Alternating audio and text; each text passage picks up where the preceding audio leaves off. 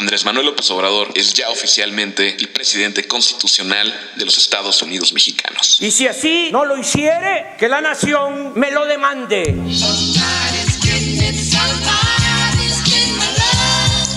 Bienvenidas y bienvenidos sean todos ustedes a esta segunda temporada de Black Block. Después de una de las transiciones más dinámicas en la historia reciente de México, el sábado pasado, Enrique Peña Nieto entregó la banda presidencial a Andrés Manuel López Obrador en el Palacio Legislativo de San Lázaro, donde frente a una mayoría de diputados y senadores de su movimiento, pronunció un discurso de protesta que no se había escuchado en el recinto desde hace muchos años. Esto frente a los partidos de oposición, líderes de Estado, invitados especiales, algunos de regímenes un poquito cuestionables, que presenciaron el inicio formal de lo que Andrés Manuel, sus acólitos y 30 millones de personas llaman la cuarta transformación. En el Congreso hizo un recuento histórico del saldo pendiente de la situación política y económica de México. Esto desde mi punto de vista pues, era la sustancia más esperada en la investidura del nuevo presidente y entregó atacando con un diagnóstico bastante ambicioso y excluyente.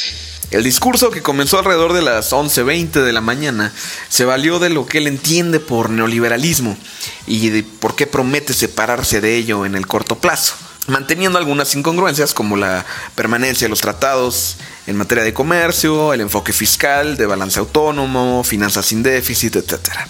Eh, recordemos que, bueno, pues el neoliberalismo es el modelo que encuentra en el gobierno una intervención excesiva, un monstruo gigante que sobreregula las libertades y condiciones de las personas. México se ha tratado de adaptar pues a esta idea de eliminar al Estado grande en constantes ocasiones desde los años 80 hasta los últimos meses con la renegociación del NAFTA. A pesar de ello, pues seguimos siendo uno de los países más rezagados en materia de libertades, ocupando el lugar 77 del 159. Según el Cato Institute este año. Andrés, sin embargo, bueno, pues promete un modelo similar al del desarrollo compartido que surge en México a partir de la nacionalización de los bienes públicos y la ruptura entre este poder hegemónico y el aceleramiento global. Esto fue muy claro en cómo fijó su postura sobre la reforma energética, negando la exploración a las grandes petroleras y también en su plataforma de gobierno, donde busca acercarse a un estado de manutención, un estado centralizado. Incluso en la creación de estos nuevos paraísos fiscales que anunció en la frontera norte, justificado desde pues, la igualdad social en referencia a los ciudadanos de Estados Unidos y de México. Está ahí entonces la disrupción más grande sobre lo que él argumenta es un conservador y es un liberal, y su noción pues ya conocida de que todo tiempo pasado fue mejor.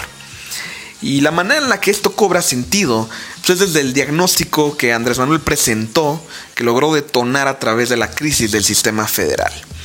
Esto a largo plazo fue lo que le ayudó a consolidar este discurso basado en la corrupción y la necesidad de centralizar la toma de decisiones para eficientar el gobierno.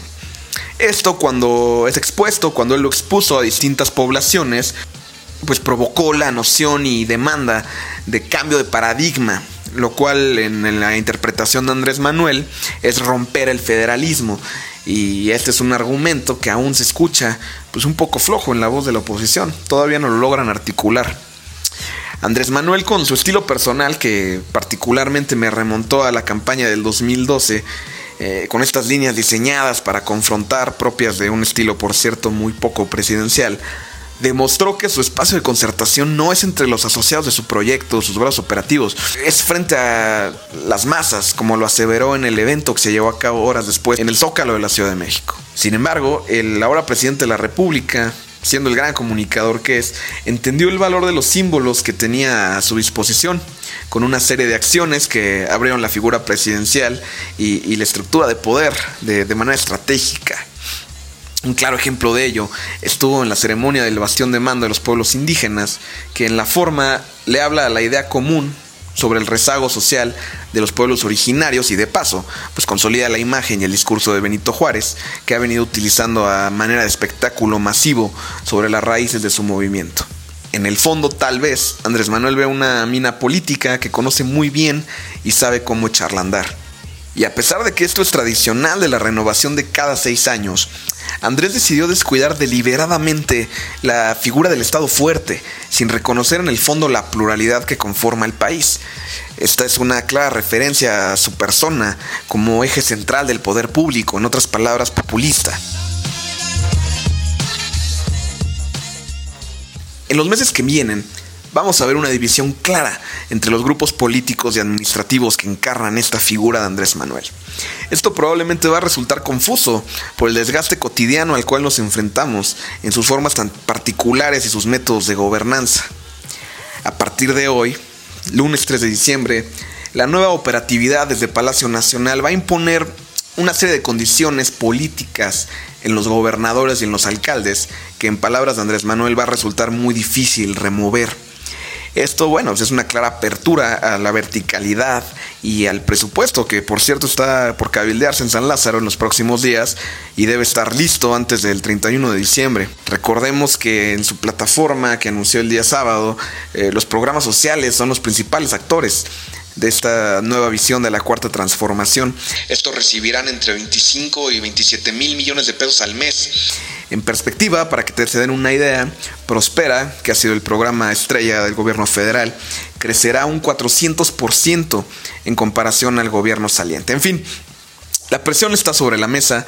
5 eh, de cada 100 mexicanos según Roy Campos, esperan ver la transformación para fin de año, es decir, en pocas semanas, y hay un grupo selecto aún que espera impacientemente pues poderse rearticular después de los sucesos de este fin de semana.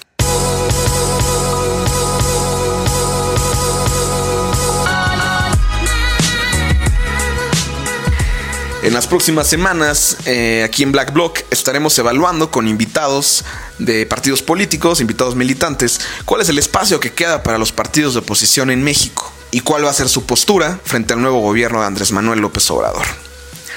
Gracias por suscribirse a Black Block. Les recordamos que a partir de esta segunda temporada ya está disponible el podcast en Spotify, además de iTunes y SoundCloud. Yo soy Rubén, nos escuchamos la próxima semana.